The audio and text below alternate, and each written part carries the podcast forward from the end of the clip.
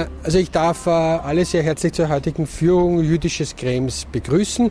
Ähm, äh, diese Führung hat bereits einmal stattgefunden und ist ein Versuch, die Spuren der Juden oder was davon geblieben ist in Krems zu zeigen als Einstieg, wir sind hier auf dem Bahnhof in Krems und ich werde nicht nur über die äh, jüdische Geschichte, sondern auch Ausflüge in die Zeitgeschichte machen.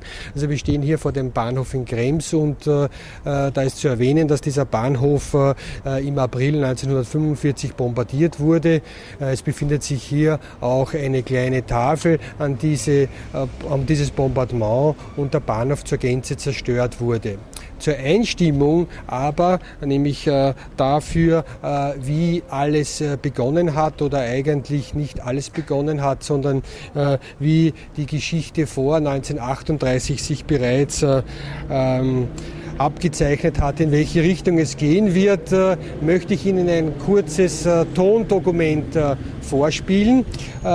Dieses äh, Tondokument ist eine Shellac, aufgenommen äh, aus, dem Jahr, äh, aus dem Jahr 1937 und heißt äh, äh, Wach auf, Deutsche Wachau, denn Krems ist der Anfang oder das Ende der Wachau, das kommt ganz darauf an, von welcher Seite man kommt.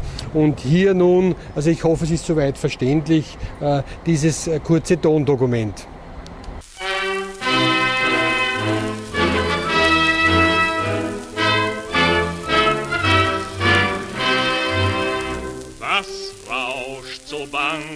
Donaustrom durchs weite deutsche Land.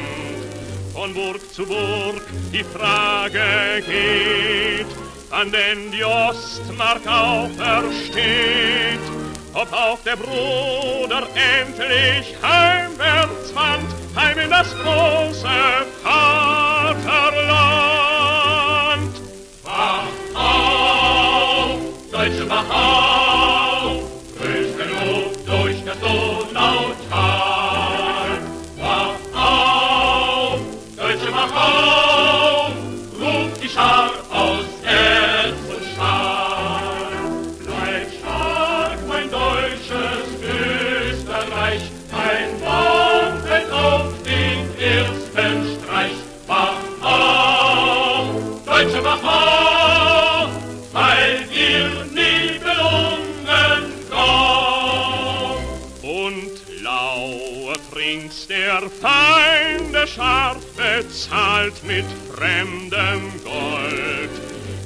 Zu knechten uns mit frechem Mut, da wallt es auf das deutsche Blut.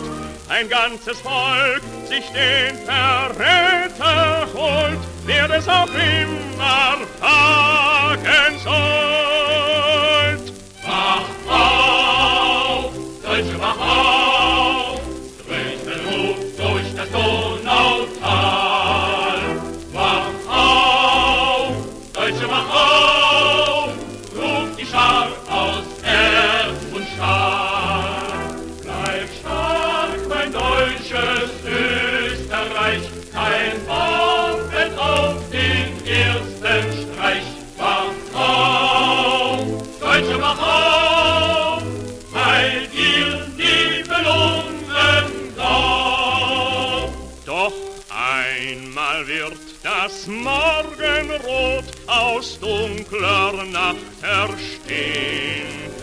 Von der Donau bis zum Rhein ein einig Volk von Brüdern sein.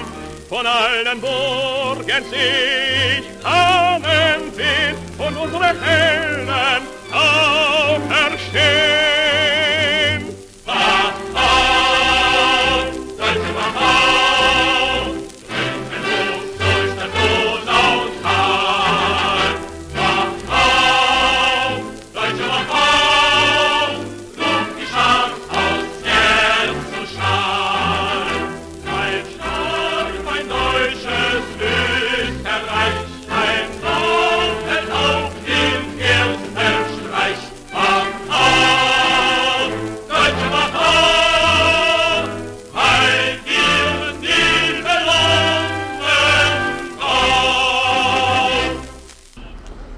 Wach auf Deutsche Wachau. Äh, diese, glaube ich, ist eine äh, eindringliche Geschichte, dass der, äh, die Vorbereitung des sogenannten Anschlusses äh, nicht bereits lange vor 1938 begonnen hat. Äh, Krems äh, äh, hat eine besondere Geschichte, was dies betrifft. und ich möchte ganz kurz am Beginn um einige Punkte dieser besonderen Geschichte erwähnen.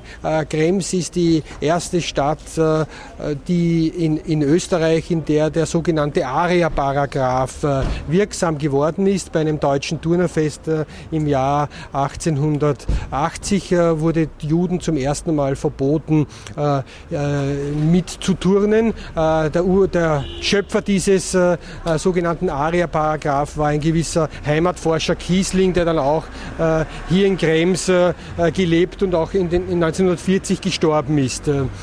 Krems war jene Stadt, in der Ritter von Schönerer Zuflucht gefunden hat, also der Antisemit aus dem Waldviertel, wie er aus Wien vertrieben wurde, hat er hier in Krems äh, unweit äh, von diesem Platz äh, auf der Ringstraße dann wohnen können.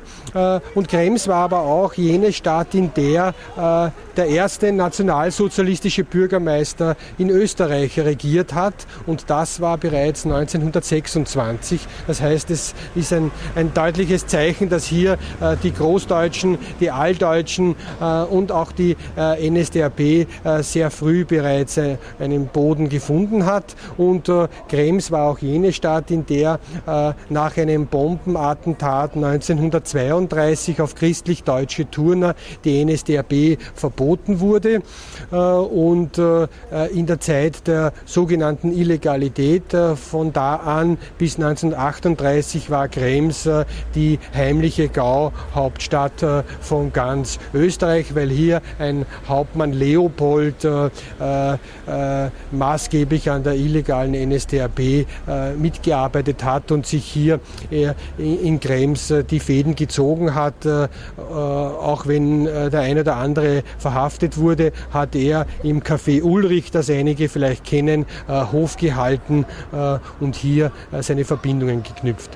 Im Jahr 1938, als der Anschluss kam, haben hier in Krems an die äh, 120, 30 äh, Juden noch gewohnt. Äh, wenn in diesem Jahr äh, Krems 700 Jahre Stadtrecht feiert, äh, so kann man diese 700 Jahre äh, nicht feiern, ohne gleichzeitig zu erwähnen, dass 700 Jahre Stadtrecht auch bedeutet 700 Jahre Geschichte der Juden in Krems. Also die Juden sind in Krems bereits im 14. Jahrhundert, also Beginn des 14. Jahrhunderts, äh, ähm, äh, urkundlich erwähnt. Äh, wir werden vielleicht nicht ganz äh, auf diesem Platz vorbeikommen, aber am Dreifaltigkeitsplatz, rund um den Dreifaltigkeitsplatz Richtung Herzoghof, äh, äh, war jene Stelle, wo der ein, ein, Eingang von der Donau in die Stadt lokalisierbar war und unmittelbar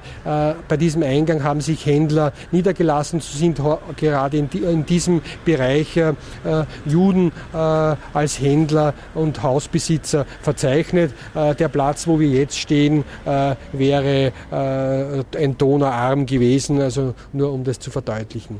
Wir werden jetzt Richtung äh, Dienstlerstraße gehen und äh, bei dem Platz der ehemaligen Synagoge werde ich äh, äh, einiges über die Synagoge und auch über die Straße und die Geschäftsleute und Bewohner, äh, die in der Dienstlerstraße äh, gewohnt haben, erzählen und dann gehen wir Richtung obere Landstraße.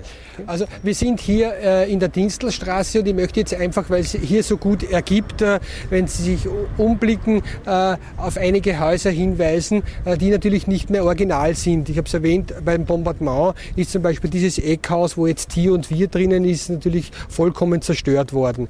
Hier an diesem Platz hat sich unten, wo jetzt die Tierhandlung ist, äh, die, äh, äh, der Händler, äh, also Delikatessengeschäft Kerpen äh, befunden. Äh, und dieser Herr Kerpen ist immer vor seinem Geschäft gestanden und wenn die Schüler äh, in die Realschule oder ins Gymnasium gegangen sind, so äh, war es äh, in, den, in den 30er Jahren durchaus üblich, äh, hier den Schmähruf Jud Jud, Spuk in Hut äh, hier anzubringen.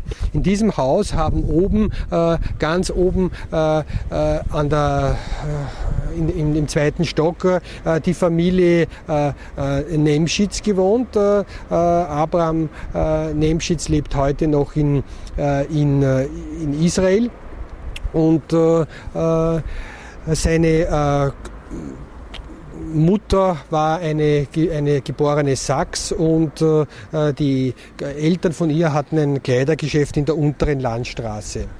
In diesem Haus und um auch gleich zu verdeutlichen, wie eng Geschichte äh, sein kann, hat sich auch einmal ein Friseur befunden. Manche vielleicht können sich noch erinnern, der Friseur Tüchler. Das ist, glaube ich, jetzt dort, wo das Kanon-Geschäft äh, äh, jetzt sich befindet. Dieser äh, Tüchler war eine sehr nationale Familie. Äh, äh, der Mann hat das goldene Parteiabzeichen für langjährige Verdienste um die NSDAP dann bereits 1938 bekommen. Und diese Familie Tüchler hat auch eine äh, äh, Söhne ge gehabt. Und äh, aus den Erinnerungen von äh, Abraham Nemschitz und seinem äh, Bruder Fritz war es so, dass irgendwann einmal, er konnte es nicht mehr genau sagen, wann es war, äh, der Tüchler Bub die beiden ober ihm wohnenden eingeladen hat. Da war, damals war die, die Trennung vielleicht noch nicht so stark, also man hat auch noch mit, mit gelegentlich mit, mit jüdischen Kindern gespielt und hat gesagt, ich muss euch ganz was Besonderes äh, äh, zeigen, hat äh, alle Vorhänge zugemacht, äh, alle Türen zugemacht, hat den damals äh, äh, Schallplattenspieler oder Shellac-Spieler aufgezogen, hat eine Platte aufgelegt und hat natürlich jetzt nicht Wach auf deutsche Wachau gespielt, was jetzt natürlich gut passen würde, aber es ist in dieser Kategorie, er hat den beiden jüdischen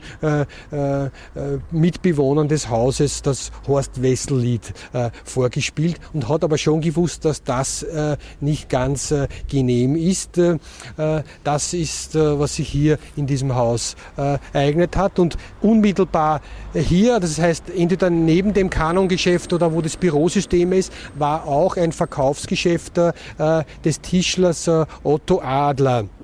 Äh, Otto Adler also hat hier nur das kleine Verkaufsgeschäft gehabt. Äh, die ursprüngliche Tischlerei war bei der Wiener Brücke, jetzt äh, Tischlerei Wimmer, hat aber das nichts, also ist keine Arisierung von Wimmer, muss ich gleich dazu sagen. Nämlich es hat einen anderen Ariseur gegeben, und zwar die Tischlerei Geppert hat den Otto Adler arisiert und die Familie Adler und das Geschichte, die Geschichte der Familie Adler ist aus verschiedenen Gründen interessant. Ein Einerseits ist es interessant, weil äh, also Otto Adler war, hat äh, Antiquitäten nachgemacht und äh, hat, hat eine Reihe von Arbeitern beschäftigt nach der Arisierung. Und das ist auch etwas, was nicht so oft vorgekommen ist, haben die Arbeiter demonstriert und sind zum, zum Amt der, der Deutschen Arbeitsfront gegangen. Und das muss dort gewesen sein gegenüber der Realschule, wo jetzt auch irgendein Wirtschaftskammer ist. Die sind dort so rund 10 bis 15 Arbeiter dorthin gezogen in einer Demonstration schon, äh, wie, das, wie die Arisierung äh, vonstatten gegangen ist und haben demonstriert. Äh, jetzt würde ich sagen, nicht für ihren, nicht, man könnte es jetzt heroisch sagen, sie haben für ihren Firmenchef äh, demonstriert, aber sie haben einfach davon da demonstriert, dass sie einerseits den, den, den Gehalt nicht bekommen haben vom Ariseur und äh, so quasi der Tenor war natürlich auch also äh, der, der jetzt gekommen gekommen ist, ist noch schlimmer als der Jude, der vorher war.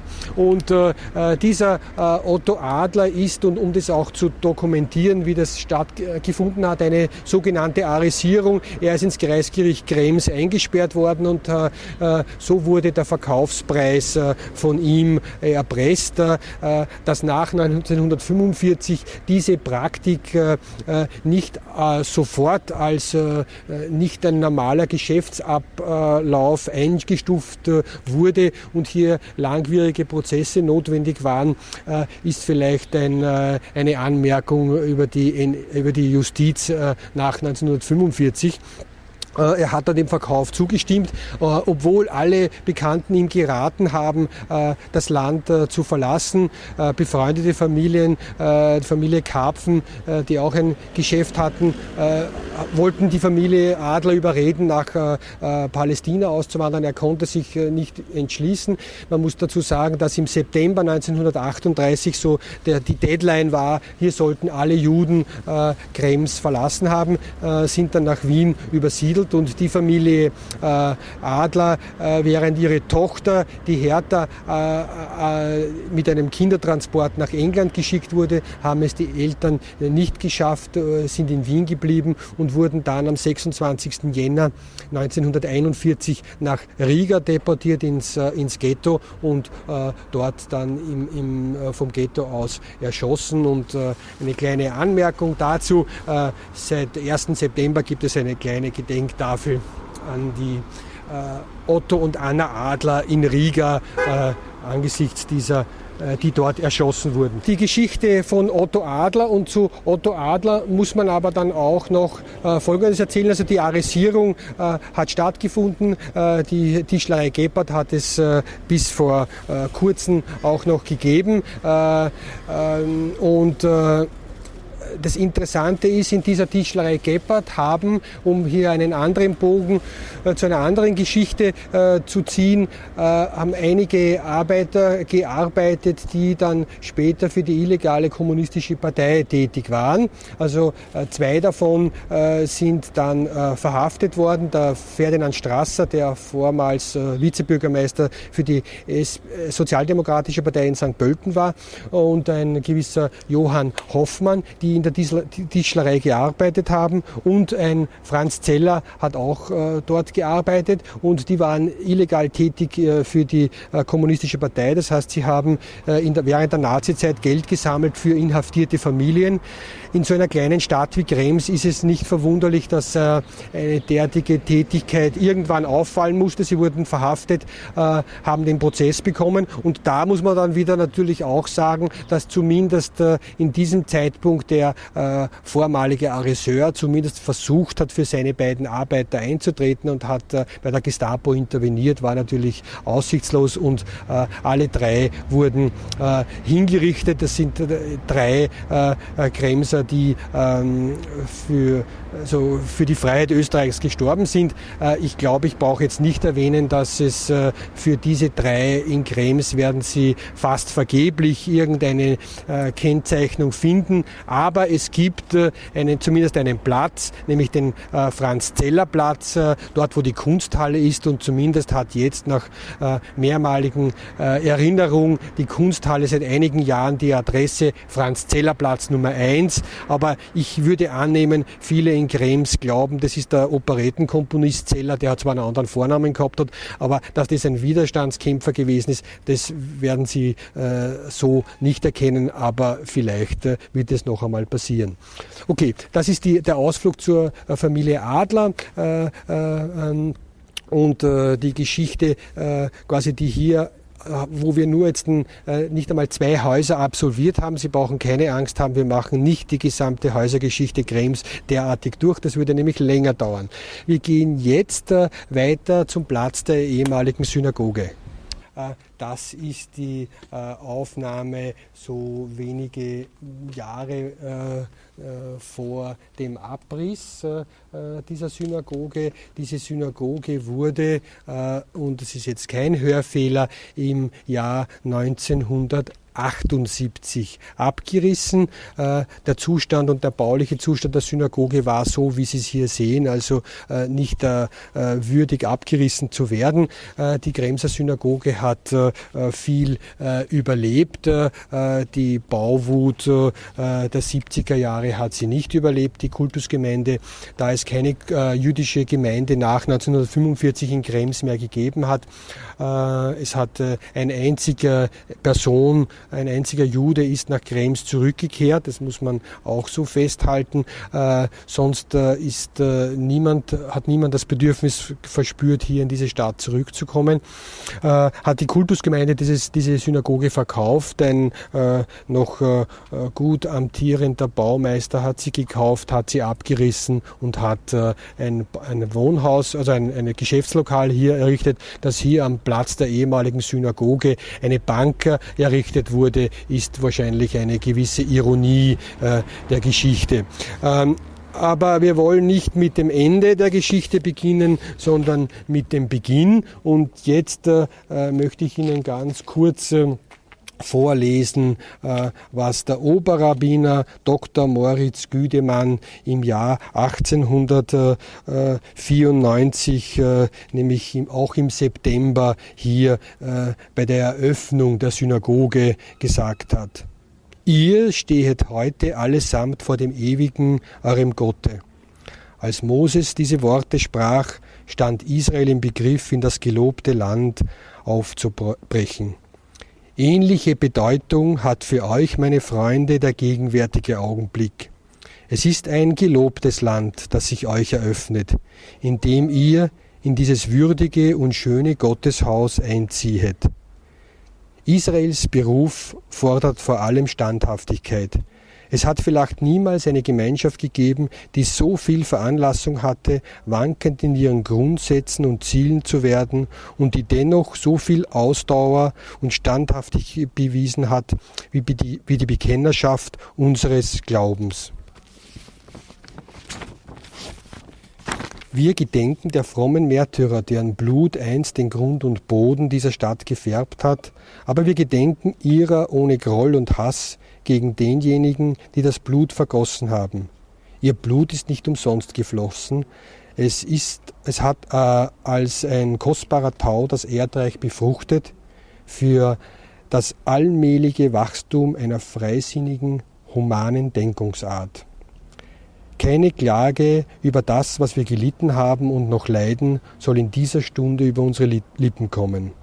Lenken wir unseren Blick aus trüber Vergangenheit in die freundlichere Gegenwart und segnen wir dann erfüllten Herzens das Haupt unseres vielgeliebten Kaisers und Herrn, der mit gleicher Liebe alle seine Untertanen zu umfassen erst kürzlich wieder erklärt hat und der unaufhörlich bemüht ist, diese Kundgebung durch die Tat zu beweisen.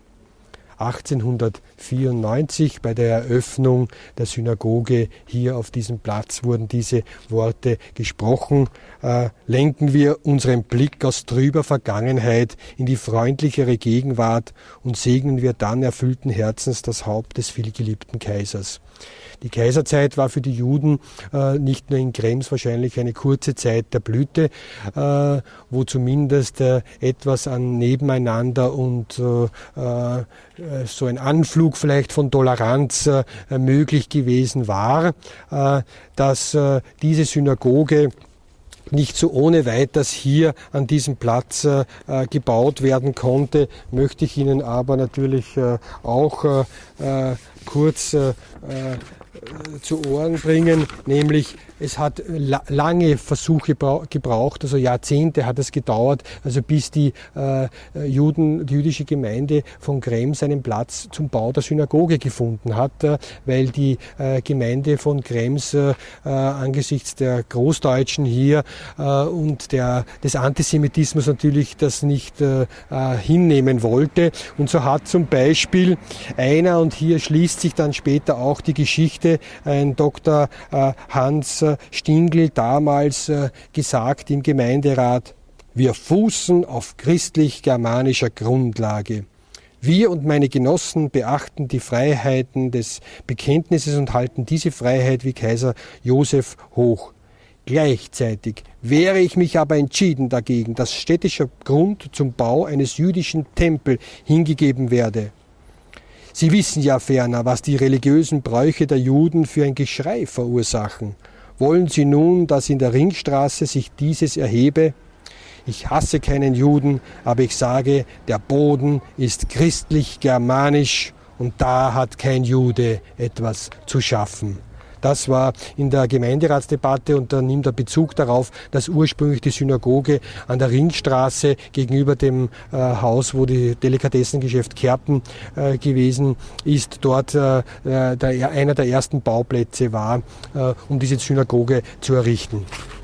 Äh, die Synagoge wurde errichtet äh, hier und äh, der Architekt dieser Synagoge war ein Max Fleischer, ein angesehener Architekt, der in Wien eine Reihe von Synagogen errichtet hat. Er war aber auch, hat mitgebaut am Wiener Rathaus und es gibt wahrscheinlich für wenige dieses Privileg, wenn sie heute zum Wiener Rathaus gehen und direkt beim Haupteingang hingehen, gibt es eine eine kleine äh, zwei Köpfe von zwei Architekten und der rechte davon ist auch erkenntlich und so, so angeschrieben ist Max Fleischer, der, äh, der hier auf dem äh, Wiener Rathaus verewigt wurde. Wir sind hier in der Synagoge und hier gibt es natürlich jetzt viele Bezüge, denn die Synagoge war so das Zentrum des, der, der Gemeinde, wenngleich die, die Kremser Juden nicht sehr orthodox waren und es dann vor allem in den, in den 30er Jahren, aber auch schon Ende der 20er Jahre nicht ganz einfach war, die zehn Männer zusammenzubringen, um einen Gottesdienst überhaupt abhalten zu können. Und die, die heute noch äh, leben, also die, wie zum Beispiel Abraham Nemschitz äh, und die, äh, der Wa äh, Wa äh, Wasservogelnamen fällt mir jetzt Erich, glaube Erich Wasservogel, die wurden dann äh, zu, wenn es soweit war, wieder am vor dem Schabbat ausgeschickt in der ganzen Landstraße, um äh, bei allen jüdischen Familien anzuklopfen, damit die äh, äh, notwendigen zehn Männer zusammenkommen. Aber diese, äh, dass man es nicht so ernst genommen hat mit den äh, jüdischen Gesetzen, ist auch schon aus dem 14. Jahrhundert belegt. Äh, nämlich da gibt es eine, eine, eine Anmerkung, nämlich dass der Gottesdienst also der, in, in der Synagoge etwas kürzer geraten ist, weil die Juden dann äh, wie alle anderen äh, auf der Promenade in Krems äh, spazieren gehen wollten. Also ist vielleicht auch eine liebenswerte Zeichnung, dass man es mit den Gesetzen hier nicht immer so genau genommen hat. was hier, wer hier der Kantor war, war in diesem runden Gebäude hat Samuel Neubauer gewohnt und Samuel Neubauer äh, der Kantor hatte drei Kinder. Äh, äh, eine, die Tochter war Gertrude, der Sohn Sigi und der zweite Sohn Bella. Und äh, um diese äh, drei äh, äh, Personen gibt es, natürlich, gibt es, kann ich Ihnen einige äh, Geschichten erzählen. Es leben zwei davon leben noch. Äh, die Gertrude äh, lebt noch äh, in einem Kibbutz in, äh, in, in Israel und äh, Bella in der Zwischenzeit Peter B. Neubauer ist der führendste äh, Psychoanalytiker äh, New Yorks äh, und lebt jetzt noch 92-jährig äh, in, in, in den USA. Äh, und äh, die Geschichte, äh, um es auch zu verdeutlichen, weil ich immer versuche, nicht einseitig die Geschichte zu bringen, möchte ich Ihnen jetzt ganz kurz ein Tondokument vorspielen, wo die Gertrude Neubauer, über äh, erzählt über die Geschichte, äh, äh die sich hier ab äh, zugetan hat. Nämlich äh, die beiden Söhne waren sehr politisch aktiv und beide waren in der kommu damals kommunistischen Partei, das war in den 30er Jahren aktiv, weil in die Sozialdemokratie zu lasch und zu wenig forsch war. Und beide sind in die Realschule in Krems gegangen äh, und äh, äh, das, was sie jetzt erzählen wird, ich hoffe, Sie verstehen es. Jetzt soll ich dir was sagen. Wir sind beten gegangen, meine Brüder mussten. Ja, weißt du. Und da haben sie genommen, ich weiß nicht, ich glaube es war Rosh Hashanah oder Yom Kippur, ich weiß es, eine von beiden, haben sie rausgenommen, weißt du, zeigen dort, das kommunistische Manifest. In der Zeit vom Tempel, wo die gebetet haben. No, ich kann mich noch bis heute erinnern, was ich da getan habe zu Hause. Was ich da zu Hause Was hat sich da getan getan? habe. Mit meinem Vater? Ja, was? Aber der, der wollte ihn rausschmeißen. Der wollte ihn rausschmeißen. Das war, das war sehr schlimm damals. Es war ja auch für ihn schlimm. Ja. Also, also nicht, das war, war doch, Wie, aber die haben das, in, wie haben die das herausgenommen? Was, Der geht dort, da sitzt, da steht man Ja? doch und sitzt man doch einer neben den anderen. Ja. Das waren ja nicht nur die beiden, dann Ja. hätte es ja niemand gesehen. Ja, ist klar. Aber die sind dort noch gewesen und haben die gesehen, dass sie da was sie da gemacht haben. Also äh, die Gertrude äh, Neubauer erzählt, äh, dass äh, bei Rosh Hashanah hier im Tempel die beiden, der Sigi und der Bella, äh, um ein bisschen zu provozieren, während die anderen äh, äh, die Gebete äh, hergesagt haben, das kommunistische Manifest äh, auf, dem, auf das Pult gelegt haben das kommunistische Manifest gelegt haben. Äh, um so, äh, und hat es einen Mordsaufruhr gegeben und der Vater wollte sie hinausschmeißen. Also das ist auch umso die, äh, die dass die dass die Geschichte und die Auseinandersetzung auch durch die Familien durchgegangen ist. Da- Daher wollte ich das äh, erwähnen. Äh, Im Jahr 1938 wurde äh, dann äh, der, äh, äh, der Tempel geräumt, nämlich bereits im September 1938. Also die Kremser haben nicht gewartet bis, zur, bis zum sogenannten Novemberpogrom. Im September wurde der Tempel geräumt und hier wurden sudetendeutsche Flüchtlinge einquartiert. Und da es aber mit der Räumung des Tempels alleine man sich nicht begnügen wollte, hat man diese Räumung des Tempels als äh, Schauspiel inszeniert. Und die jüdischen Männer, die zusammengeholt wurden, äh, mussten hier äh, die Bänke und Gegenstände aus dem Tempel auf einen Haufen werfen. Und das war aber nicht so, dass man sagt, das muss man jetzt auf einen Haufen werfen, sondern man hat dann auch so Spielchen gemacht und die Juden mussten hier vor dem Tempel dieses Kinderspiel Tempelhüpfen mit den Bänken machen. Äh, der Platz ist voll gewesen, die Leute haben zugeschaut, niemand hat dagegen etwas gesagt äh, und äh, das war die Räumung des Tempels. Interessant ist allerdings, wie das zustande gekommen ist, weiß ich jetzt nicht, aber einen Tag später wurde in Radio Moskau bereits darüber berichtet, dass hier ein antisemitischer Exzess stattgefunden haben soll. Das wurde dann abgefangen und da hat man dann gemutmaßt, dass angeblich und die äh, Verfolgungsgeschichten sind ja immer bedeutend, dass in der Synagoge eine geheime Sendezentrale äh, eingerichtet war, äh, wo äh, jemand nach Moskau das sofort berichtet hat. Äh, es hat dann andere Räubersgeschichten gegeben, da man gesagt hat, wo man gesagt hat, die Juden sind halt einfach bereit gewesen zum Kampf, weil man hat bei der Räumung des Tempels auf dem Tempel oben am Dachboden zwei Säbel gefunden. Und äh, äh, das ist natürlich schon eine schwere Bewaffnung in dieser Zeit, wo man dazu sagen muss, dass es natürlich auch, und da kommen wir zu einem anderen Punkt, äh, in Krems natürlich auch eine äh, jüdische Studentenverbindung gegeben hat. Und äh, äh, diese äh, äh, jüdische Studentenverbindung, das sind die Überbleibsel äh, gewesen, die, die, beiden Säbel.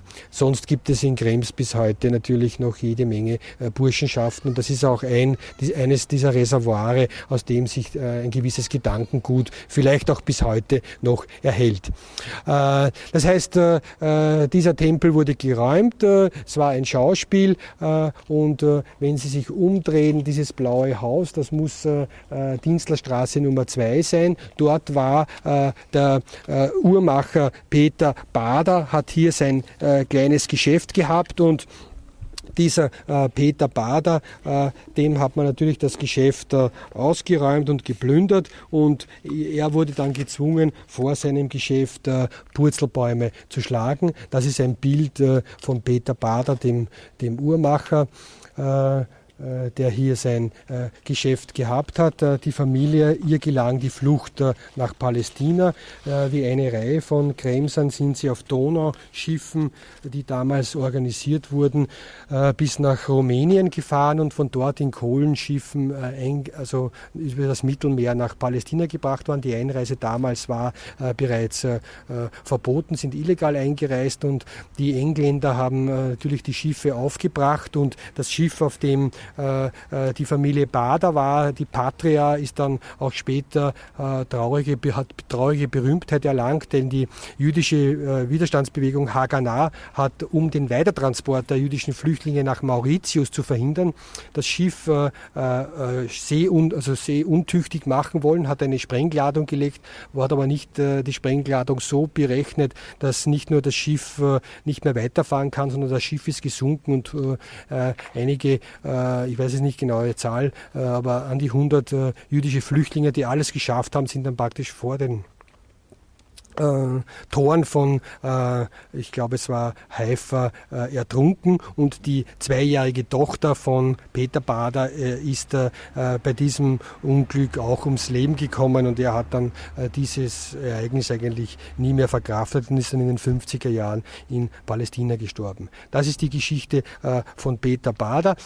wenn ich jetzt schon erwähnt habe, die Geschichte von den Neubauers, der eine Sohn ist in die Schweiz gegangen, gegangen studieren. Sigi Neubauer ist nach Palästina gegangen. Die Gertrude Neubauer ist äh, bereits als 17-jähriges Mädchen alleine nach Palästina gegangen, hat dort einen Kibbutz mit aufgebaut äh, und lebt bis heute dort. Äh, äh der äh, Sigi äh, Neubauer ist in die englische Armee gegangen und ist dann bei einem Verkehrsunfall während des Zweiten Weltkriegs in Ägypten ähm, ums Leben gekommen und so wie die Geschichte oft so spielt, äh, muss man sich vorstellen, ich weiß nicht genau, ich glaube es war der Sechstagekrieg, wo die Israelis äh, äh, den Sinai äh, ganz besetzt haben und da wurde dann, wie das vorüber war, äh, britische Militärfriedhöfe im israelischen Fernsehen gezeigt und der Abraham Nemschitz, der jetzt in Herzliya wohnt, hat mir erzählt, er sitzt vor dem Fernseher und man sieht so die, die Gräber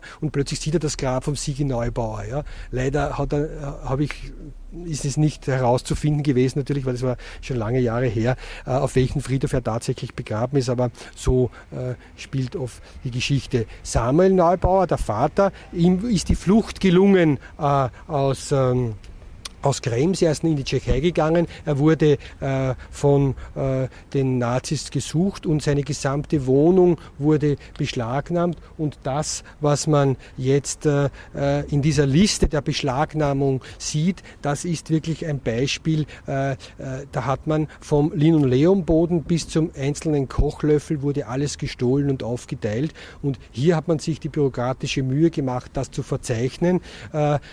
in vielen anderen Fällen in Krems hat man sich diese Mühe nicht gemacht, sondern äh, wir kommen dann, äh, wenn wir bis zum Steiner da kommen, noch bei einem Geschäft vorbei, wo es geheißen hat, und jetzt räumen wir den Neuner aus das wurde gesagt und der Wochenmarkt äh, war gerade zu dieser Zeit auf dem Pfarrplatz und der Pfarrplatz war innerhalb von wenigen Minuten leer, weil alle sich die Gelegenheit nicht nehmen lassen wollten, den Neuner auszurauben und das Geschäft wurde eingeschlagen und dann ausgeplündert. Also Samuel Neubauer ist dann die Flucht äh, gelungen und äh, ist dann über Umwege durch halb Europa, Spanien, äh, Portugal, dann nach, äh, in den 40er Jahren dann doch nach äh, Palästina gekommen. Und er ist dann äh, nach dem Krieg noch einmal nach Wien zurückgekommen, ist aber nie hier, soweit ich weiß, nach Krems gekommen. Und da bei dieser Gelegenheit muss man natürlich auch sagen, dass es natürlich einige gegeben hat, die dann äh, äh, Krems äh, besucht haben oder versucht haben zu besuchen. Und nicht wenige haben erzählt, also die in den 70er Jahren nach Krems gekommen sind, die dann im Auto gesessen sind und zum Beispiel der äh, Bela Neubauer hat es erzählt, das erste Mal, wie er hergekommen ist, er ist dann einfach im Auto sitzen geblieben, ist die Ringstraße durchgefahren, ist nicht ausgestiegen und ist umgedreht und nach Wien gefahren. Äh, bei, der, äh, bei der ehemaligen Synagoge. Also die Synagoge wurde 78 abgerissen, war nicht unter Denkmalschutz, obwohl Krems ein Denkmal äh, sehr stolz darauf ist, dass sehr viele denkmalgeschützte Häuser hat. Dieses Haus ist nicht unter Denkmalschutz gestanden. Äh, ich glaube, heute gibt es wohl keinen mehr, der äh, nicht darüber entsetzt ist und alle blicken nach St. Pölten, weil in St. Pölten hat man die Synagoge hergerichtet und da ein Kulturzentrum gemacht und das äh, ist es, was die Stadt sicher Krems bis heute nicht hat.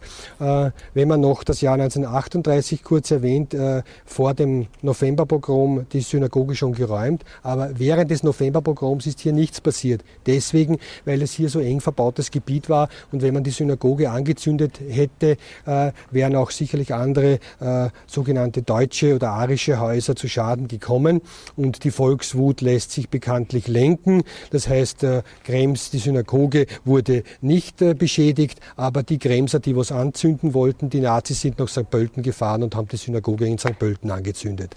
Also so äh, war die spontane Volkswut gegen die Juden 1938. Auch hier stehen wir jetzt vor einem Geschäft. Äh, äh das Geschäft jetzt Sogarov. Früher war hier die Bürstenbinderei von Bernhard Bertha äh, und Wilhelm Glas. Äh, äh, eine, ein kleines Geschäft, wo man mit Stufen hinuntergegangen ist und dieser dieser Bernhard Glas ist als galizischer Flüchtling nach dem Ersten Weltkrieg nach Krems gekommen, hat hier diese Bürstenbinderei betrieben und Robert Kohn, auf den wir dann später noch zurückkommen werden, hat über ihn gesagt, also er war Bürstenbinder und ich schaute ihm immer durch das Kellerfenster bei der Arbeit zu. So hat er angefangen, ganz klein, 20 Bürsten am Tag. Er hatte auch nur die Größe von Dollfuß, ein kleiner tüchtiger Mann, der sich langsam hinaufarbeitete. Er hatte einen netten Laden für Bürsten und Parfümartikel in der Spenglergasse der einzigen asphaltierten Straße in Krems damals. Das ist das äh, Geschäft von äh, Bernhard äh, Glas. Äh, dazu muss man sagen, dass äh, äh, die, auch die Familie Glas, äh, äh, die Eltern es äh, nicht geschafft haben, äh, äh, Deutschland zu verlassen. Sie wurden 1941 nach Polen deportiert. Äh, die beiden Kinder, wie in anderen Fällen auch, wurden mit einem Kinder, sogenannten Kindertransport nach England geschickt. Elfriede Glas ist in England geblieben. Ähm, und äh, Wilhelm Glas äh, hat dann, äh, äh, ist dann nach Amerika ausgewandert und er war eigentlich der, der mir den, das Tor eröffnet hat über, äh, zu den anderen äh, jüdischen äh, Überlebenden in der ganzen Welt. Er hat äh, immer zu Weihnachten, er war in der Sozialdemokratischen Partei und auch bei den Kinderfreunden aktiv und er hat immer zu Weihnachten einem ehemaligen Freund ihm eine Weihnachtskarte geschrieben und bei meinen Interviews, die ich dann gemacht habe, habe. Äh, alle sozialdemokratischen und kommunistischen Anhänger habe ich sukzessive äh, interviewt, weil das waren die, die eigentlich über die Geschichte erzählen wollten. Die anderen wollten äh, in den 80er Jahren davon eigentlich nicht viel wissen. Und er hat gesagt, ja, ich kriege immer Karten nur vom Willi Glas und ich habe dann den Willi Glas geschrieben. Der Willi Glas hat meinen Brief dann an den Abraham Nemschitz geschickt und der Abraham Nemschitz hat mir dann die anderen Adressen äh, äh, ähm, gegeben. Wobei es bei dem ersten Besuch tatsächlich wirklich gar nicht einfach war, wenn er nicht mit mir zu den einzelnen äh, Personen hingefahren wäre, äh, äh, hätte, glaube ich, damals außer ihm niemand über die Geschichte reden wollen. Es war in den 80er Jahren und bis zu den 80er Jahren hat niemand irgendwie nachgefragt nach deren Geschichte und dass das eine gewisse Verbitterung einhergeht und dass man dann nicht mehr bereit ist, äh, darüber zu reden, wenn von offizieller Seite nichts kommt, äh, ist, glaube ich, auch verständlich. Äh, wenn wir jetzt da hinaufschauen, Hutgarten, dieses kleine Geschäft, das ist ehemals Neuberger, dieses Geschäft, da war der Mann Jude, die Frau war Arierin. Sie hat sich scheiden lassen von ihrem Mann 38, weil sie so gehofft hat, das Geschäft noch zu erhalten. Der Mann ist nach Wien geflohen und hier um dieses Geschäft quasi der äh, aus der eigenen Familie wollte äh, jemand dieses Geschäft arisieren äh, und äh, da der Mann in Wien immer noch für die Firma Einkäufe getätigt hat, wurde das bei der Kreisleitung in Krems denunziert. Der Mann wurde verhaftet und wurde nach Polen deportiert und hat den Krieg nicht überlebt. Und hier ist auch so, also die eine, die eine Tochter, ich weiß jetzt nicht, ob sie noch lebt, hat, hat ihm also erzählt, im 38er Jahr, wenn man hier in dieser kleinen Gasse ist, da sind die äh, SA-Anhänger durch die Stadt gezogen und wollten das Geschäft plündern und sie sind oben im ersten Stock da äh, ganz auf der, äh, das äh, rechte Fenster gestanden und haben hinuntergeschaut und nur gewartet, äh, ob jetzt die, das Geschäft tatsächlich plündern oder nicht und ob sie abgeholt werden. Also nur so, äh, wenn man hier am Ort des Geschehens ist, kann man sich das vielleicht etwas anders vorstellen. Und weil wir hier äh, die Geschichte haben mit einem Fenster und wo man von einem Fenster herunter sieht, dann muss ich einfach eine andere, aus der anderen Seite auch eine, ein, eine Erwähnung bringen. Es hat einen Bürgermeister in Krems gegeben, einen gewissen Dr. Max Thorwesten, äh, der äh, sehr äh, geschickt äh, die Zeichen der Zeit erkannt hat und der hat mir erzählt, also im, er war vorher bei der Vaterländischen Front und im, im 38er Jahr, da bin ich äh, beim Fenster gestanden und habe hinuntergesehen, wie sie marschiert sind und da habe ich Angst gehabt, jetzt holen sie mich ab und die Angst war so groß, groß, dass er viel und gut gelernt hat und schnell die Zeichen der Zeit erkannt hat. Äh, er wurde dann Bürgermeister der Stadt Krems äh, während der Nazizeit und dann später nochmals Bürgermeister.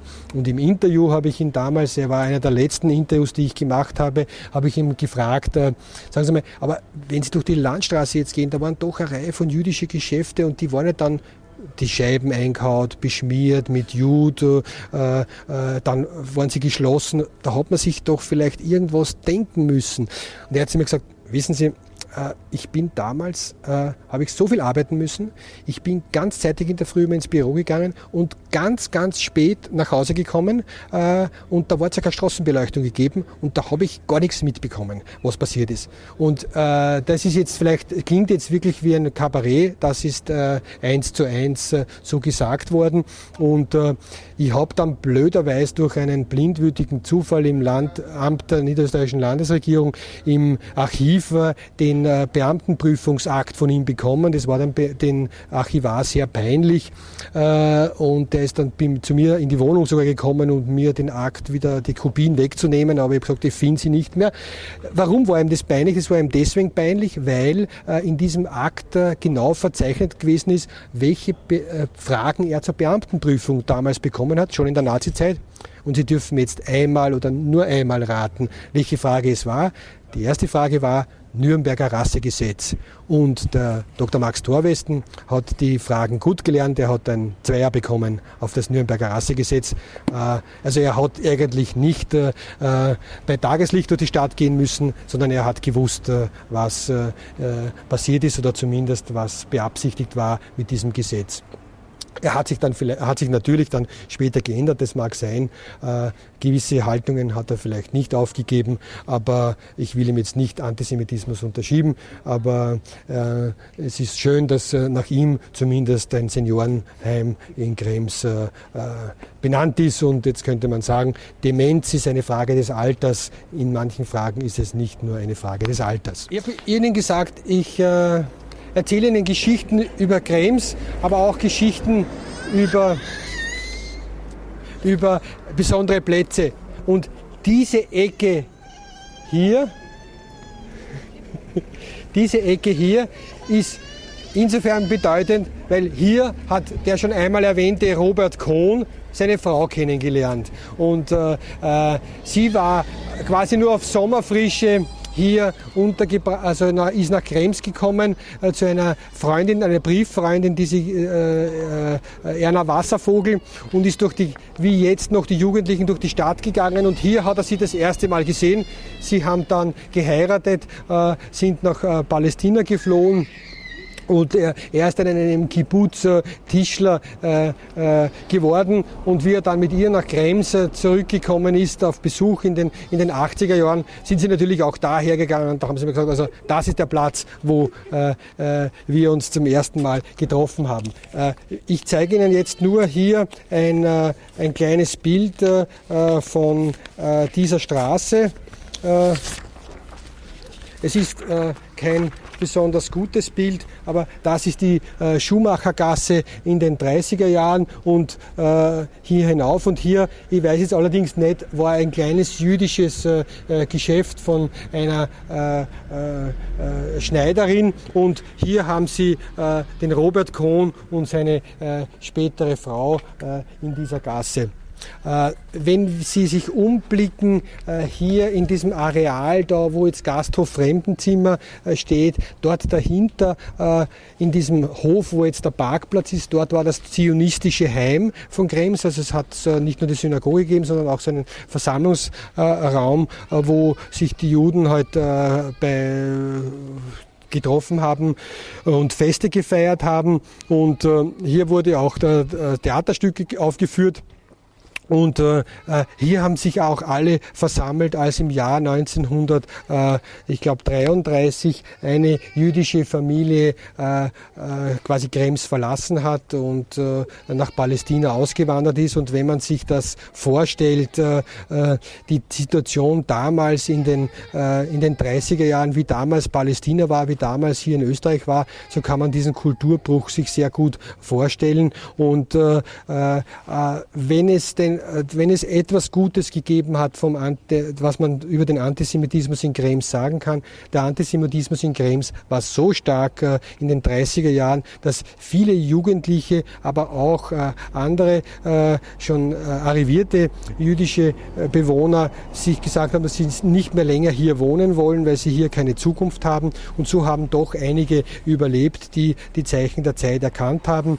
Und wenn wir hier dann in der, Steiner, in der Landstraße jetzt über, äh, bei einigen Geschäften vorbeikommen, so muss man eines erwähnen, dass im Jahr 1932 äh, eine äh, äh SA-Männer in Uniform bereits vor jüdischen Geschäften gestanden sind, um äh, die Käufer abzuhalten, beim Juden zu kaufen. Und äh, also das war bevor die NSDAP verboten wurde und dass es auch äh, ähm, dann später 1938 vor allem bei dem Geschäft Neuner äh, es Personen gegeben hat, die beim Juden äh, gekauft haben. Die wurden fotografiert und ihre Fotos in der Auslage präsentiert mit dem Plakat äh, Er kauft beim Juden. Äh, so wurde hier äh, Politik gemacht. Also jetzt muss ich natürlich mein Programm angesichts dieses, dieser kurzen Intervention äh, hier sofort umstellen, weil das passt einfach wunderbar und es ist ein Stichwort, wie man sich nicht besser wünschen kann. Nämlich dieser Mann macht etwas, er macht Werbung äh, äh, auf sehr unkonventionelle Art und Weise. Und wenn wir hier dieses Geschäftslokal hier sehen, Weinstein und Felle, ja, von Max Kohn, so war dieses Geschäft äh, äh, da vorne, wo jetzt das Antiquitätengeschäft ist, also das, äh, äh, wo jetzt Antiquitäten dort steht. Das war Max Kohn, das war der Vater vom Robert Kohn, von dem ich Ihnen vorher, von dem ich Ihnen vorher erzählt habe. Und äh, bezüglich Werbung muss man sagen, dieser Max Kohn äh, war vielleicht, wenn wir es einmal so salopp sagen, der Erfinder des Ausverkaufs äh, in der Kremser Landstraße, nämlich er hat äh, zu besonderen Tagen äh, hat er äh, seine äh, hat er Werbezetteln produzieren lassen und hat jemand durch die Landstraße geschickt, um diese Zetteln zu verteilen, dass etwas äh, billiger verkauft wird. Und das war natürlich eine Geschäftspraxis, die damals für die hiesige Geschäftswelt vollkommen neu war. Die waren von den Socken, äh, dass da jemand so Werbung betreibt und so äh, Kunden äh, akquiriert. Und das war natürlich so in der Auseinandersetzung, war das natürlich eine typisch jüdische Praxis, wie man ihm dann vorgeworfen hat. In der Zwischenzeit ohne Ausverkauf könnten wir nicht mehr existieren. Sagen wir so, der Max Kohn hat den Ausverkauf nach Krems gebracht.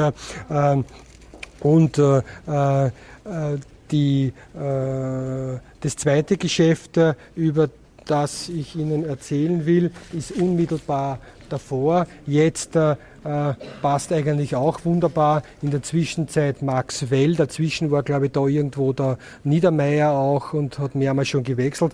Äh, damals andere Konfektionsgeschäft, das, die, die, das Geschäft äh, Sachs, das ist äh, von äh, Salomon Sachs, äh, ähm, äh, den Eltern von der äh, Mutter von Abraham Nemschitz, die hier ihr Kleidergeschäft hatten und so der, um auch so den Zuzug zu, in Krems zu verdeutlichen, der Nemschitz, also der dann die Stefanie Sachs geheiratet hat, ist als Soldat in die Kaserne gekommen in den äh, um die Jahrhundertwende und hat da dann, und da die äh, jüdischen mm, Geschäftsleute und Familien haben natürlich immer geschaut, dass sie die jüdischen Soldaten, die eingerückt sind, auch äh, einladen in die Familien. Bei dieser Einladung äh, hat es Folgen getragen und er ist dann hier in der Stadt äh, geblieben. Äh, das Geschäft wurde in den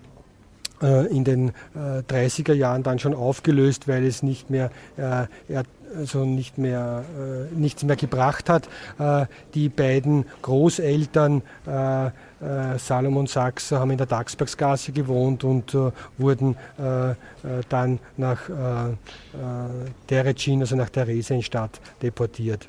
Das sind jetzt hier nur zwei Geschäfte. Es gibt dann da noch, hat es noch ein Schuhgeschäft gegeben, das Kolb, das muss dort vorn gewesen sein, wo einmal das, die Fahrradhandlung Scheurer war, wo jetzt glaube ich dieser Döner-Kebab äh, drinnen ist, wo, den wir ja, besuchen sollten. Wir sind jetzt hier auf dem Platz äh, der Bürgerspitalskirche, wo sich das äh, ehemalige Ghetto äh, befunden hat. Äh, äh, wurde, diese Häuser wurden im da bin ich jetzt nicht ganz, aber 15. Jahrhundert abgerissen und hier diese Kirche äh, erbaut. Äh, und äh, ich habe, äh, wenn Sie dann, weil ich immer wieder versuche, auch äh, andere Geschichten zu erzählen, die man sich vielleicht nicht vorstellen kann, wenn Sie sich äh, hinter uns befindet sich der Pfarrplatz und äh, am Pfarrplatz wurde im äh, ab März oder Februar 1945 ein Deserteur aus Krems erschossen, ein 18-jähriger Bursch äh, Richard Otto, der äh, sich, der nicht mehr an die Front gegangen ist, bei seinen Eltern versteckt war. Äh, sein Haus war bei der ehemaligen Schiffsstation dort in der Nähe äh, äh, neben dem Bären Gruber, wurde von einer Hauspartei denunziert. Äh, er wurde verhaftet. Hier auf dem Pfarrplatz hat sich auch die Polizei befunden. Er wurde hier durch die Landstraße äh, dorthin gebracht, hat sich losgerissen, ist über den Pfarrplatz gelaufen und wurde direkt vor der Kirche erschossen. Das war ihm äh, also wenige Monate vor Kriegsende.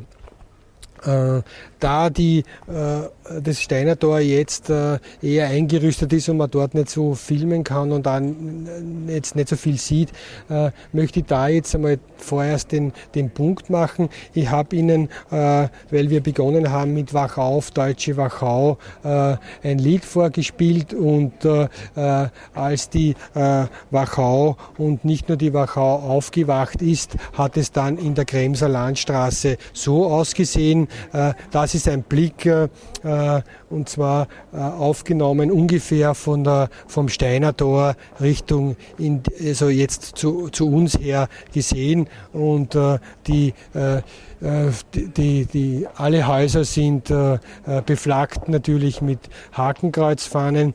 Und äh, diese Postkarte hat äh, ähm, jetzt weiß ich nicht, hat eine Schülerin oder ehemalige Schülerin des Gymnasiums, die Erna Wasservogel, an ihren äh, äh, Freund Fritz Karpfen, der bereits in Israel schon war, geschrieben und äh, äh, sie hat auf dem Rand dazu geschrieben, also diese Karte ist nach Palästina geschickt worden und hat am Rand äh, äh, dazu geschrieben, die Beflaggung ist ein Zehnfaches davon wie auf diesem Bild. und ähm, wenn wir, äh, wenn wir am Anfang, also dieses Geschäft Wasservogel äh, war, wo jetzt, äh, ich glaube, der Zielpunkt äh, drinnen ist, wo früher die Ste nachher dann nach dem Krieg das Steinerdorfer Kino drinnen war. Dort war das Elektrogeschäft Wasservogel und äh, nur um Ihnen zu verdeutlichen, wie äh, Informationen weitergegeben wurden. Ich habe am Anfang erzählt, dass es ein Attentat gegeben hat 1932 auf christlich-deutsche Turner und hier dann die NSDAP DRB verboten wurde. Äh, es hat damals in, in noch nicht so viele Telefonapparate in Krems gegeben und die Erna Wasservogel hat irgendeinen Journalisten aus äh, äh, Wien gekannt, einen, ähm, äh, der bei der Presse geschrieben hat und äh, der hat, weil er dann, wie er von diesem Attentat berichtet hat, irgendwie diesen durchgeben müssen an seine Zeitung und ist in das Geschäft Wasservogel gegangen und hat von dort telefoniert und hat berichtet über dieses Attentat. Im Jahr 1938, als die Wasservogels verhaftet wurden, wurde das unter anderem ihnen vorgehalten, dass sie äh, äh, antinazistisch schon immer agiert haben und dass man von ihrem Apparat äh, nach Wien telefoniert hat an die Presse, um über dieses Attentat zu berichten. Das heißt, äh, man sieht, wie hier äh, äh, langfristig das, die Verfolgung agiert hat und äh, welche Blüten das getrieben hat. In der unteren Landstraße gäbe es natürlich noch äh, eine Reihe von äh, Geschäften. Äh, unmittelbar neben dem Steiner Tor hat es eben das Geschäft Neuner gegeben. Dort hat auch die Familie Lambert, also die Familie Kohn gewohnt. Der Samuel Kohn war ein sozialdemokratisches Urgestein in Krems, war in allen sozialdemokratischen Vereinen drinnen, vom Mieterverein bis über, glaube ich, den Arbeiter-Samariter-Bund. Und man muss auch immer wieder die positiven Beispiele erwähnen erwähnen, als die äh, Steuerberatungskanzlei äh, Nidetzky, also DPA, dort eingezogen ist, habe ich an den äh, Firmenbesitzer geschrieben, ob er, äh, das, ob er das da, davon weiß, dass dort sehr viele jüdische Bewohner waren.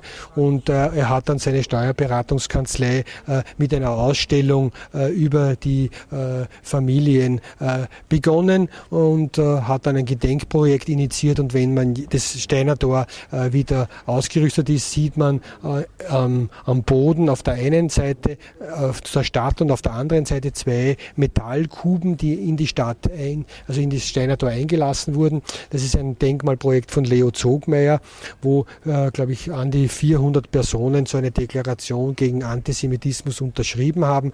Und die Idee war, äh, man muss sogar das Wahrzeichen der Stadt Krems ankratzen und quasi bis in die Wurzeln gehen, um hier etwas dagegen zu unternehmen und es zu dokumentieren. Und äh, äh dass äh, das äh, dieses Denkmalprojekt möglich war in Krems, äh, ist auch ein Zeichen, dass sich einiges geändert hat und äh, diese Steuerberatungskanzlei hat, wenig, hat keine, glaube ich, keine Klienten verloren, weil sie das gemacht hat und manches Mal ist äh, Angst auch eine Ausrede, um nichts tun zu müssen.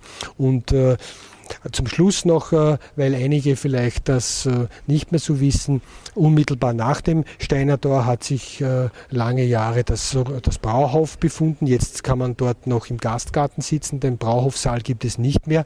Das war der größte Saal Niederdonaus und dieser Saal ist erst möglich geworden zu bauen, weil die jüdischen Bewohner in dem einen Haus alle natürlich delogiert wurden. Das Haus wurde abgerissen und dann dieses, dieser Brauhof Saal äh, errichtet und äh, es hat äh, einen, eine Entschädigungszahlung an äh, äh, nicht an eine Überlebende, weil die hat es dann nicht mehr gegeben, aber an, die, äh, an den Staat Österreich selber gegeben, weil die Juden, die nicht mehr Ansprüche äh, geltend machen konnten, weil sie nicht mehr gelebt haben, äh, die wurden in so einer Sammelstelle abgefunden und das Geld wurde dann in einem Fonds eingezahlt und das Bezeichnende ist, dass alle diese Entschädigungen für, wo die Juden nicht mehr gelebt haben, wesentlich wesentlich höher waren als die äh, Entschädigungszahlungen für Juden, die noch gelebt haben. Also wenn die Juden tot sind, äh, dann ist es leichter, sie zu entschädigen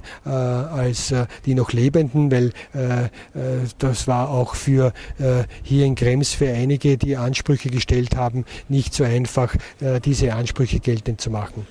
Das wäre soweit äh, das, äh, die Realität nach 45, aber auch dann, äh, ein, ein, Beispiel, dass es auch anders geht. Und äh, die, die jetzt äh, nicht mehr mitgehen bis zum jüdischen Friedhof, denen wünsche ich ein, ein schönes äh, Wochenende. Und wenn das Steinertor wieder schön ist, dann mache ich die Runde ganz und dann kann man noch über einige andere Geschäfte erzählen. Und die, die vielleicht jetzt äh, Richtung Kunsthalle gehen oder wenn sie mal Richtung Kunsthalle gehen, wenn Sie in der Schillerstraße vorbeikommen, äh, dort äh, gibt es eine Bank, die Kremser Bank, glaube ich, ist jetzt eine kleine Filiale. Und wenn Sie dort vorbeigehen, so haben wir, dann können Sie, kommen Sie an dem Platz vorbei, wo der Marillenschnaps erfunden wurde. Und dort war eine kleine Destillerie, die Erwach-Destillerie von David Rachmuth. Und der hat dort also Marillenbrand äh, und Marillenlikör erzeugt. Später hat es dann andere Firmen gegeben, Bailone und Hellerschmidt und da hat es immer die Diskussion gegeben, wer das jetzt erfunden hat. Aber der David Rachmuth mit seiner Erwach-Destillerie war sicherlich einer der ersten. Und wenn Sie dort vorbeigehen, das Eckhaus vor der Kremser Bank, dort äh, hat äh, äh, der jüdische Rechtsanwalt äh, Brühl gearbeitet und gelebt. Und äh, äh, zum Abschluss jetzt noch eine kurze Geschichte, als die späteren und jetzigen Bewohner, ich glaube in der Zwischenzeit sind sie gestorben, die jetzt dort wohnen in diesem Haus, die hat dann mir einmal erzählt, in einem Interview, wissen Sie, wie der, äh, wie der Tempel geräumt wurde, da sind wir schon auch hingegangen, äh, weil da haben sie auch den David Rachmut geholt und das wollten wir schon einmal sehen, dass der was arbeiten muss. Das ist die Geschichte von David Rachmut und seiner Erwachdestillerie, dass die Bewohner dann zwar erschüttert waren, wie Sie dann gesagt haben, äh, mit dem, was mit den Juden passiert ist später. Äh, und äh, ähm, die Frau hat dann meine Mutter mal getroffen in der Stadt und hat zu ihr gesagt, ich habe das gelesen, was da in dem Buch steht und so. Und es ist erschütternd, was mit den Leuten passiert ist. Und man kann sich das gar nicht vorstellen. Ich habe die ganze Nacht geweint. Aber wissen Sie, was ich Ihnen schon sagen muss? Der Brühl war schon ein Saujud. Äh, äh, und äh, das ist die Realität. Manche Leute, da fällt die, die Maske sehr schnell. Er war deswegen ein Saujud, weil er den angemessenen Betrag für sein Haus verlangt hat, noch in, in, den, in den 50er Jahren. Und die waren halt der Meinung, das hätte man billiger auch erstehen können. Und deswegen war das klar, dass das natürlich, wie man ihn dazu bezeichnen hat. Wie ich dann zu ihr hingegangen bin und sie gefragt habe, ob sie, äh, haben wir doch diese Frage sie jetzt, ob sie mir das auch erzählt, habe ich sie angerufen und gesagt, äh, Frau Doktor, Sie haben doch so interessante Erinnerungen. Und sie sagt, ja, kommen Sie vorbei. Dann hat sie mir alles erzählt, auch diese Geschichte mit dem Rachmut, ganz ungeschminkt und sie hat gar nichts dabei gefunden. Und dann hat sie gesagt, und das über den Dr. Brühl, das so gut war, äh, das habe ich Ihnen eh schon erzählt. Und da hat sie dann doch die Stimme gesenkt, weil ähm, äh, ihre Enkelkinder dabei waren und die dann gefragt hat, Oma, was hast du gesagt? Äh, und äh, das war ja schon klar, dass sie das wollte sie dann doch nicht, dass, sie da, dass die das hören. Äh, das ist die Realität. Manche Leute können vielleicht nicht aus ihrer Haut heraus, weil ihre Eltern haben ein kleines äh, äh, Milchgeschäft gehabt, gleich auch in der, in, in, der, in der Schillerstraße. Und in diesem Milchgeschäft hast du auch bis kurz vor Kriegsende nur Milch bekommen, wenn du Heil Hitler gesagt hast. Wer so aufwächst, hat es wahrscheinlich auch im späteren Leben nicht ganz leicht. Das ist die, äh, sind einige Geschichten über Krems und ich wünsche ein schönes Wochenende. Danke.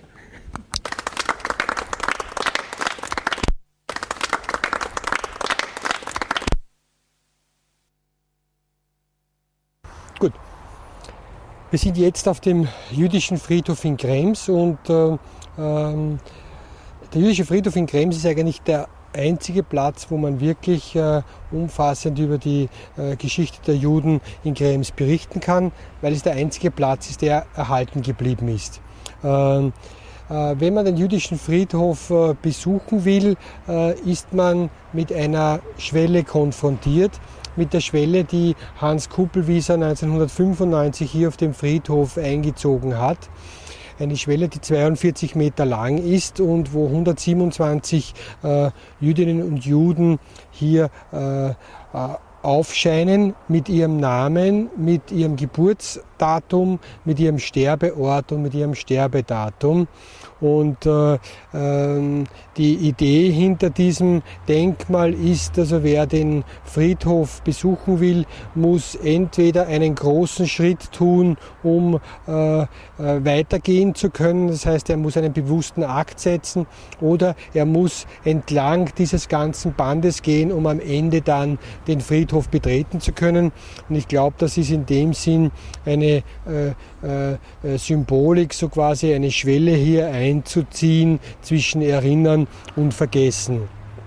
Ähm, äh, die, äh, das ist äh, Stahl ausgefräst und unter den Namen wächst das Gras durch und Sie kennen alle den Ausspruch, ein Gras über eine Sache wachsen lassen und dann, wenn viel Gras über eine Sache wächst, dann kann es natürlich passieren, dass äh, äh, man nichts mehr sieht. Und hier am Ende dieses Bandes sehen Sie dass das Gras äh, sehr dicht wächst und äh, äh, es wird natürlich hier immer wieder gemäht, aber es ist auch gut, wenn man das Denkmal so sieht, wie man es jetzt sieht, denn wenn man dann etwas über die Vergangenheit erfahren will, so muss man auch selbst Hand anlegen an die Vergangenheit und muss Gras ausreißen oder muss eben mähen, um wieder sehen zu können, was passiert ist. Dieses äh, äh, Denkmal ist äh, nicht das einzige Denkmal, das hier auf dem jüdischen Friedhof sich befindet.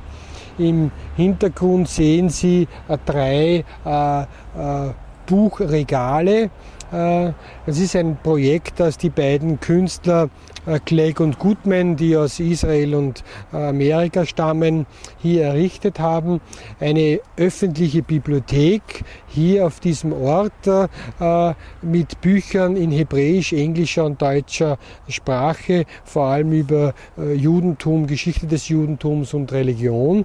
Und dieses, diese Buchschreine sind äh, offen. Das heißt, jeder, der den Friedhof besucht, äh, kann sich Bücher äh, nehmen, kann lesen, kann die Bücher wieder zurückbringen ist ein gewisses Wagnis, weil alle gesagt haben, äh, da wird in Kürze kein Buch mehr drinnen sein.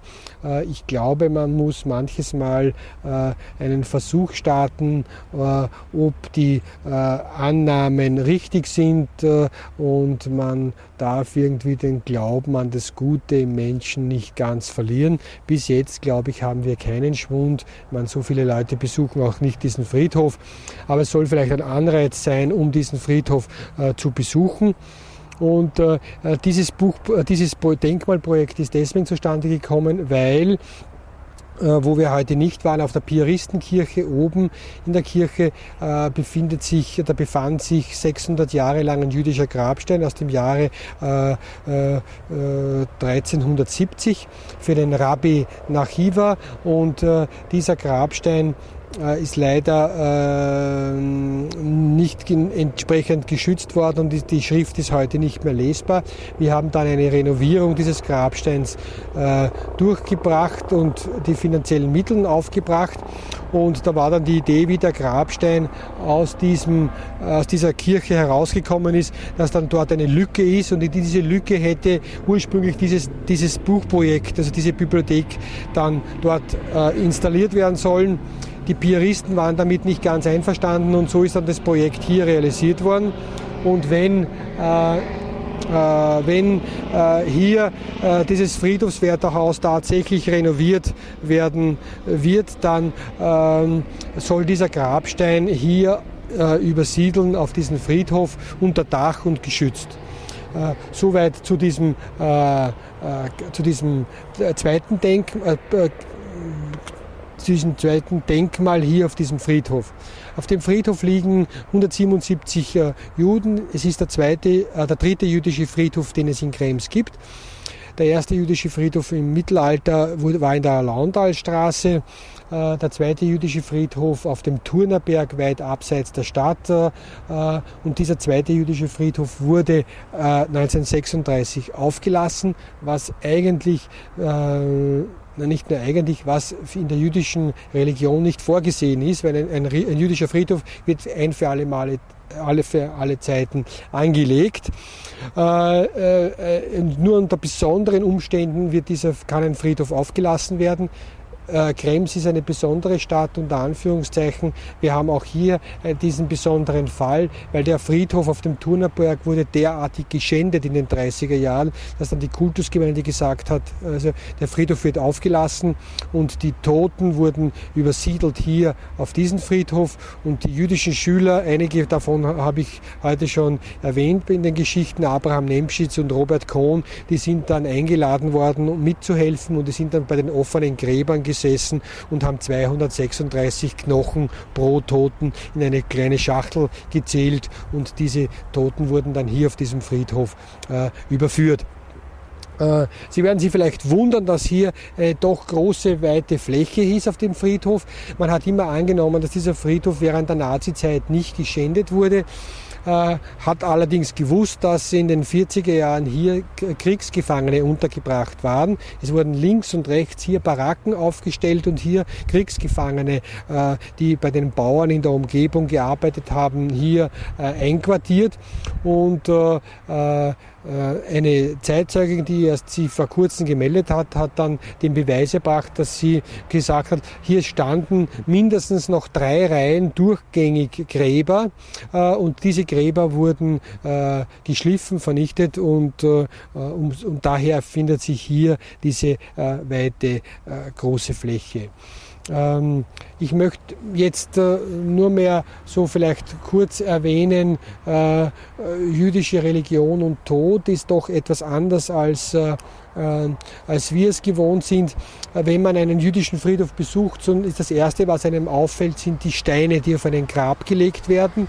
Hier auf diesem Friedhof werden Sie keine Steine mehr sehen, deswegen, weil dieser Fried, weil es auch keine Angehörigen mehr gibt, die diesen Friedhof besuchen können. Äh, ein Stein auf einem jüdischen Grab hat verschiedene Bedeutungen. Eine Bedeutung kann natürlich sein, Juden sind in der Wüste durch die durch die Wüste gezogen. Äh, wenn man in der Wüste jemand beerdigt, muss man tief graben und muss das Grab befestigen mit Steinen, sonst äh, graben die Tiere den Leichnam aus. Das ist eine, ist eine äh, Interpretation. Wenn man ein Grab besucht in dieser in klimatischen Bedingungen, eine Blume ist innerhalb von einem Tag verwelkt, ein Stein überdauert länger. Man kann natürlich auch eine symbolische Erklärung finden, dass die äh, Personen, die dieses Grab besuchen, einen Stein hinlegen und so quasi mit diesem Stein signalisieren, dass sie an dem guten Werk des Toten selber noch weiterbauen. Also einen Stein hineinlegen, um hier weiterzubauen. Und es gibt natürlich auch äh, eine antisemitische Erklärung aus dem, im norddeutschen Raum, wo man gesagt hat, ähm, die Juden legen deswegen ihren Toten Steine auf die Gräber, weil wenn der Tag des Herrn der Auferstehung kommt, äh, dass sie, wenn sie auf auferstehen, sofort einen Stein parat haben, um Christus erneut steinigen zu können oder wieder steinigen zu können. Das ist die antisemitische Variante dafür. Ähm, äh, wenn ich noch äh, vielleicht ganz kurz über äh, einige Dinge äh, Judentum und äh, Begräbnisriten äh, etwas sage, weil das doch sehr äh, sich unterscheidet von dem, was wir gewohnt sind oder was wir wissen. Äh, wenn zum Beispiel jemand stirbt, äh, so wird neben dem Toten ein Glas Wasser geschellt, äh, deswegen, damit der Todesengel äh, sein blutiges Schwert abwaschen kann. Wenn der Tote aus dem Haus gebracht wird, wird er, ist er sehr lange Jahre nicht direkt durch, das, durch die Tür hinausgebracht worden, sondern in manchen Regionen hat man ein, hat man eine Mauer durchgebrochen, eine eigene Öffnung geschafft, um den Toten hinauszubringen. Äh, einfach aus diesem Grund, um äh, dem Todesengel den Weg äh, nicht gleich wieder zu ermöglichen, dieses Haus besuchen zu können. Der Weg zum Friedhof war kein direkter Weg, sondern oft verschlungene Wege, auch hier um den Todesengel quasi die Spur verwischen zu können. Äh, der Tote wird äh, gewaschen, äh, wird eingekleidet, bekommt den Gebetsschal um. Da wird von diesem Gebetsschal wird eine von diesen Fransen ausgerissen, so quasi, dass er jetzt nicht mehr gebraucht wird oder nicht mehr benötigt wird. Ihm werden Tonscherben auf die Augen gelegt und er bekommt in die Hand einen kleinen Stock. Den kleinen Stock bekommt er deswegen, wenn, der, wenn die Auferstehung ist, dass er eine Gehhilfe hat auf dem Weg Weg nach Jerusalem. Äh, die Toten werden entweder in Ost-West-Richtung oder Nord-Süd-Richtung begraben. Hier in Krems hat man es offenbar nicht so genau genommen, da ist es ein bisschen eine Mischung. Äh, deswegen die Personen, die Nord-Süd begraben werden, also mit den Füßen nach Süden, wenn die Auferstehung kommt, direkt der Weg Richtung Süden nach Palästina. Die Überfahrt äh, dann übers Mittelmeer dürfte zu diesem Zeitpunkt dann kein Problem mehr sein. Und die, die West-Ost begraben sind, die müssen den langen Weg äh, äh, über den Kontinent nehmen bis nach Palästina, äh, über die Türkei, äh, etwas länger, aber dann spielt Zeit keine Rolle mehr. Ähm, wenn äh, ein Friedhof besucht wird äh, bei beim Begräbnis, so verlässt man das offene Grab sehr rasch, weil es könnte sein, dass, da gibt es so eine Sage der Erzählung, eine Maus den Toten beißt und er noch ein letztes Mal schreien könnte. Und wer diesen Schrei hört, ist der Erste, der dann ihm nachfolgt. Daher äh, verlässt man das offene Grab sehr schnell. Und man wirft am Ende äh, des Besuches eine Münze in eine, in eine Sammelbox, weil der metallene Klang auch hier den äh, Todesengel abhält, äh, einem zu folgen. Äh, das sind einige Erklärungen äh, über Judentum und äh, Sterben. Und ähm, wenn ich einen Bogen schließen kann, äh, wir haben ähm, hier auf der linken Seite ein Grab von der Rosa Neubauer, wenn Sie dann vielleicht durchgehen, äh, das ist die Mutter von, äh, von den beiden, von den drei Kindern, Samuel, Bella, Sigi und Gertrude Neubauer, die in Krems gestorben ist in den 30er Jahren und sie ist hier beerdigt. Äh, das ist die eine Geschichte. Und die andere Geschichte ist, äh, äh, wenn ich über den Robert Krohn erzählt habe, der dann Tischler in einem Kibbutz war. Hier gibt es auch ein kleines Denkmal für die jüdischen Gefallenen des Ersten Weltkrieges. Und da war quasi so vorgesehen, immer zu Allerheiligen, dass ein Kranz niedergelegt wird, auch für die Gefallenen des Ersten Weltkrieges. Und da hat es nicht so viele jüdische Schüler gegeben und die, der Robert Kohn war halt auch dabei und die haben dann mit einem Kranz von der Realschule bis daher zu Fuß gehen müssen. Das ist ein sehr weiter Weg um hier den Kranz niederzulegen. Und dann sind sie da angekommen dann war der Friedhof zugesperrt. Oder gesagt, da wollten sie aber nicht nur mit zurückgehen. Sie sind um den Friedhof herumgegangen. Hinten auf der Mauer haben sie den Kranz über die Mauer geschossen und sind dann selber nachgeklettert und haben dann ehrenvoll den Kranz dann niedergelegt bei dem jüdischen Denkmal. Äh, das ist insofern vielleicht eine ganz nette Geschichte, weil der jüdische Friedhof natürlich jetzt auch äh, zugesperrt ist, aber sie müssen nicht über die Mauer klettern, äh, sondern es gibt einen Schlüssel äh, im Autohaus Henfling gegenüber, wochentags und bei der Archip-Tankstelle äh, in der Wiener Straße, die immer geöffnet ist, wo Sie sich den Schlüssel ausborgen können, wenn Sie den Friedhof sonst noch besuchen wollen. So sehen Sie, dass der Friedhof mehr oder weniger äh, gepflegt ist. Es gehört wieder gemäht. Die Strafanstalt Stein mit äh, äh Gefangenen mäht diesen Friedhof.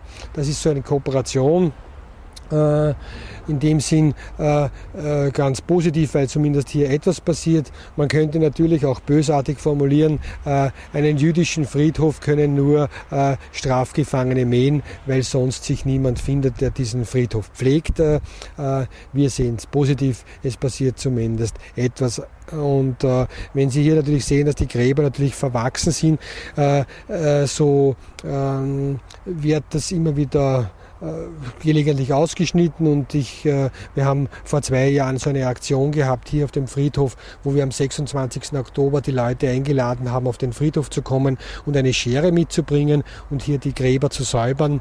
Wenn ich den Friedhof eh zu sehe, weiß ich schon, dass wir das wahrscheinlich diesen 26. Oktober auch wieder machen werden. Und es ist für mich dann auch immer ein Zeichen, wenn man auch immer was Positives sieht, dass sich da sehr viele Menschen bereit erklären. Und andererseits, äh, wenn ich immer wieder höre, das ist so viel Arbeit und kostet so viel Geld, den Friedhof zu pflegen. Wir haben bei der letzten Aktion innerhalb von drei Stunden den Friedhof so hingebracht, äh, äh, dass er wieder gut ausgesehen hat und es benötigt, man benötigt nicht immer Geld, um Dinge durchzusetzen. Geld benötigen wir sicherlich, wenn das Friedhofswärterhaus hier renoviert wird.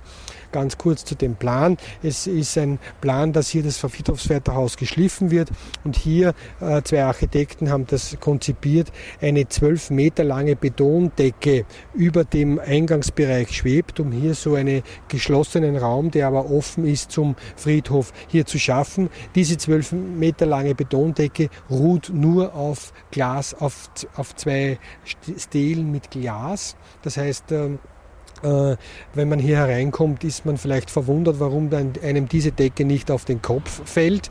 Äh, Glas ist statisch äh, soweit gleichbedeutend mit Beton, wenn es drauf liegt. Ist vielleicht von der Symbolik wäre das sicherlich schön, weil angesichts dessen, was man über die Geschichte weiß, wundert man sich, dass man hier davon nicht erdrückt wird. Das Projekt ist seit zwei Jahren in Planung und ich hoffe, dass es irgendwann einmal die Bereitschaft der Stadt gibt, das zu realisieren. Zwei Drittel des Geldes kommen vom Land Niederösterreich, ein Drittel müsste die Stadt Krems aufbringen. Äh, ich hoffe, dass in der 700-Jahr-Feier, Jubelstimmung äh, auch dieses äh, Kapitel zu einem rühmlichen Ende gebracht wird. Jetzt ist das Ende nicht rühmlich, wenn Sie jetzt das Friedhofswärterhaus besuchen. Es gibt eine kleine Ausstellung drinnen, die ich jetzt so professorisch dort aufgehängt habe. Würde ich sagen, das Friedhofswärterhaus sieht so aus, wie man äh, vielleicht sagen könnte, wie es vielleicht auch ein ehrlicher Umgang mit der Vergangenheit ist. Es ist zurzeit noch ein dreckiges und stinkendes Loch, äh, äh, aber ich glaube, dass sich die Zeiten geändert haben und dass in Kürze vielleicht es hier anders aussehen wird. Soweit äh, mein kurzer Überblick über den Friedhof. Sie können gerne noch herumgehen und die Gräber äh, ansehen. Äh, es gibt hier, was nicht sehr oft auf jüdischen Friedhöfen gibt, Gräber mit Bildern von den Verstorbenen, also wo man auch so einen Eindruck bekommt. Und in Kürze gibt es etwas anderes von diesem Friedhof. dieser Friedhof wird auch digital zu besichtigen sein. Äh, alle Gräber sind bereits fotografiert und äh, man kann dann in Kürze quasi äh, digital auf der Homepage den Friedhof besuchen und sich jedes einzelne Grab ansehen. Das heißt, wenn es überwachsen ist, digital wächst kein Gras über die Sache und da kann man sich schön anschauen. In dem Sinn danke ich Ihnen für Ihre Aufmerksamkeit und äh, ich würde sagen, ich lasse noch den Friedhof offen und Sie können noch schauen. Okay? Danke.